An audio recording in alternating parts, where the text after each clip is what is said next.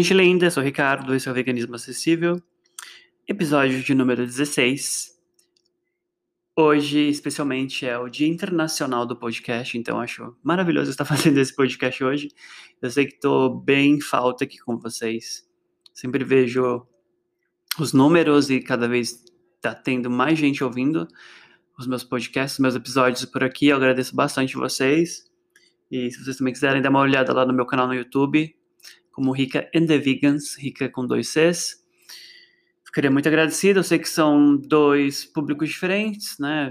Muitas das vezes a gente está querendo, sei lá, limpar a casa, lavar a louça e ouvindo um podcast que não seja tão grande, que seja informativo. Hoje eu vou falar sobre boicote, sobre veganismo estratégico e como isso me atingiu e como que eu, enfim, penso e como influenciou a minha vida como vegano e o que, que eu acho sobre tudo isso. Bom, recentemente, um influencer vegano super famoso, não vou falar o nome dele, nem é medo de processinho, talvez seja.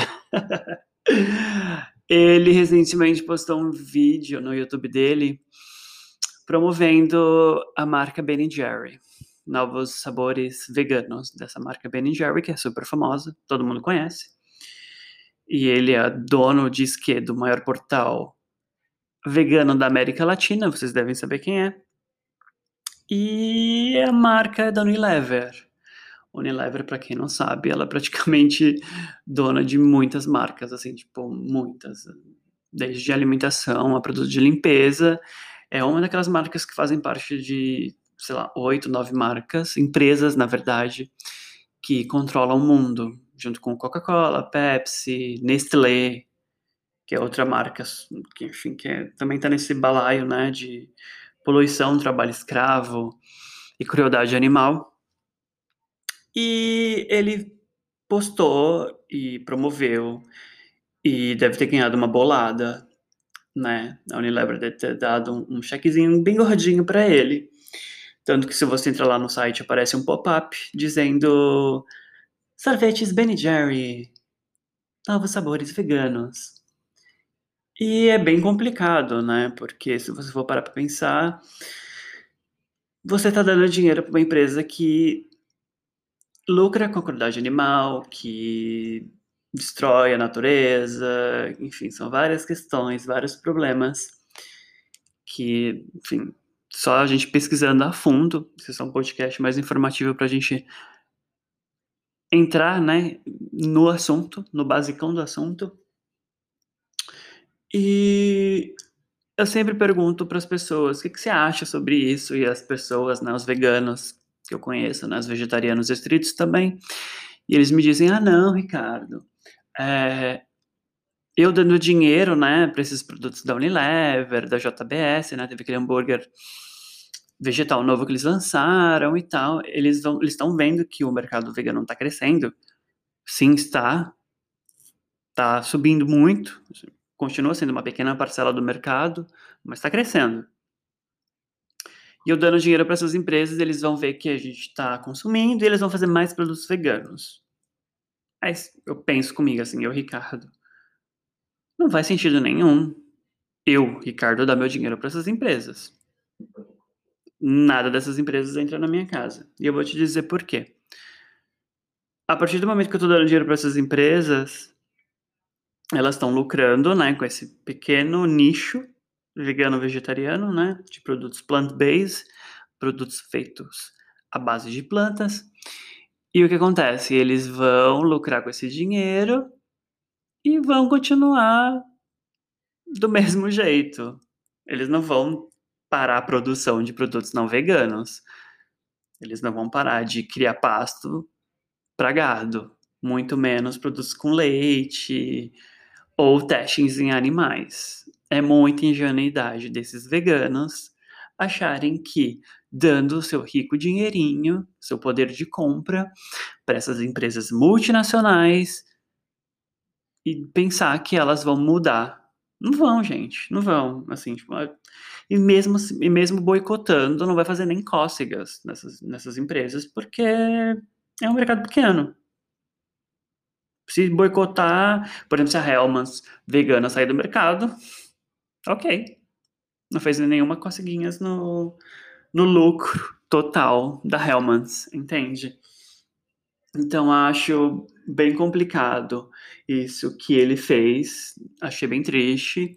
Gostava bastante do trabalho dele. Não é a primeira vez que ele faz isso. Eu não vou dizer que não acompanho, porque sempre aparece, aparece né, no meu feed do Instagram, aparece no meu feed do YouTube, porque eu não deixei de seguir. Mas também, enfim, não compartilho. Também entro lá só para ver o que está acontecendo de notícias também, porque querendo ou não, é um canal de notícias sobre veganismo, né? Eu sempre, sou sempre dando uma olhada e caí nessa situação. E assim, não é legal, não faz bem para a causa, não faz bem para os animais. Só que assim, eu não boicoto, tá? Eu não, não vou ficar demonizando quem compra, quem não compra, quem consome, quem não consome.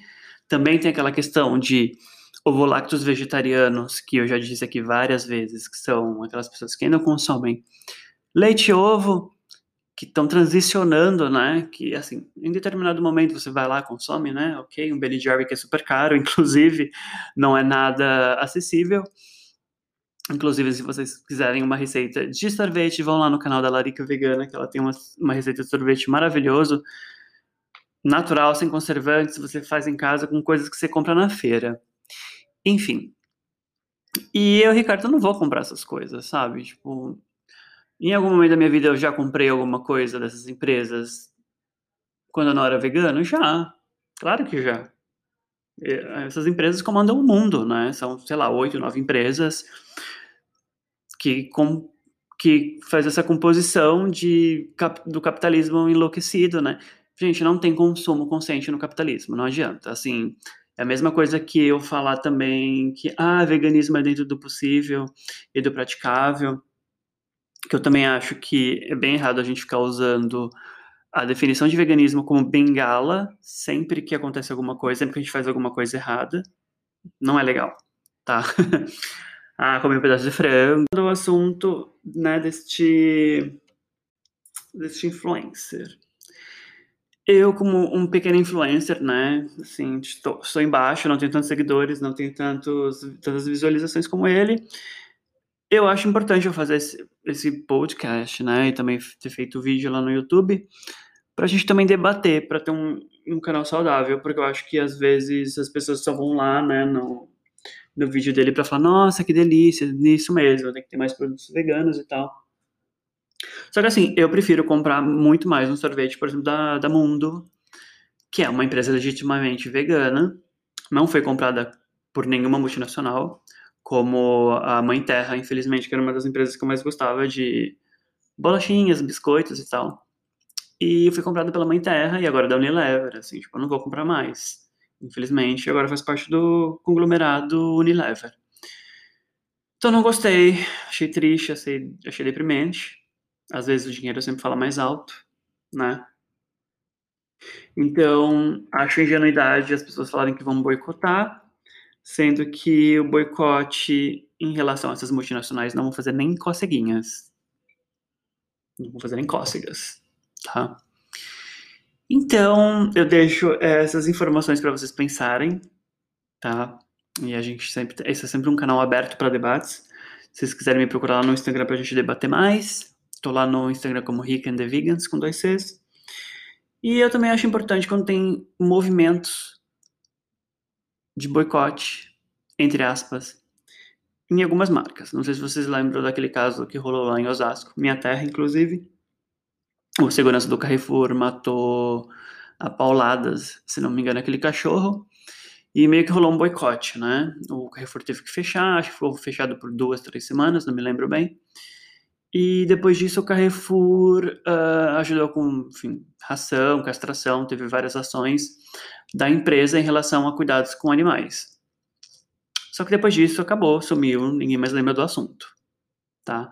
Mas teve um barulhinho na internet, então acho que é sempre importante a gente fazer barulho na internet quando existe esses tipos de crueldade, esses, existe esses tipos de situações que a gente pode fazer alguma coisa, que a gente pode usar a internet a nosso favor. Voltando dos nossos patrocinadores, é, para finalizar esse assunto, vocês pensam, né, Ricardo, tá, você não boicota, mas o que, que você faz? Você não compra nada dessas empresas? Bom, não compro. Eu prefiro dar meu dinheiro para pequenas empresas, pequenos empreendedores e produtores, né, que são de marcas que não são famosas. Eu sempre estou procurando, sei lá, uma escova de dente que não seja da Unilever, um shampoo que não seja de uma marca muito grande, ou fazer em casa mesmo, enfim, tem várias questões que dá para a gente fazer, que dá para a gente substituir né, essas grandes empresas, até mesmo por questões de poluição, de trabalho escravo, que Nestlé está envolvida, a Unilever também, se vocês derem um Google, vocês vão ver que teve um caso recente que a Unilever, uh, um dos um dos fornecedores da Unilever é, mantinha pessoas em trabalho análogo à escravidão. Então é bem complicado, bem triste.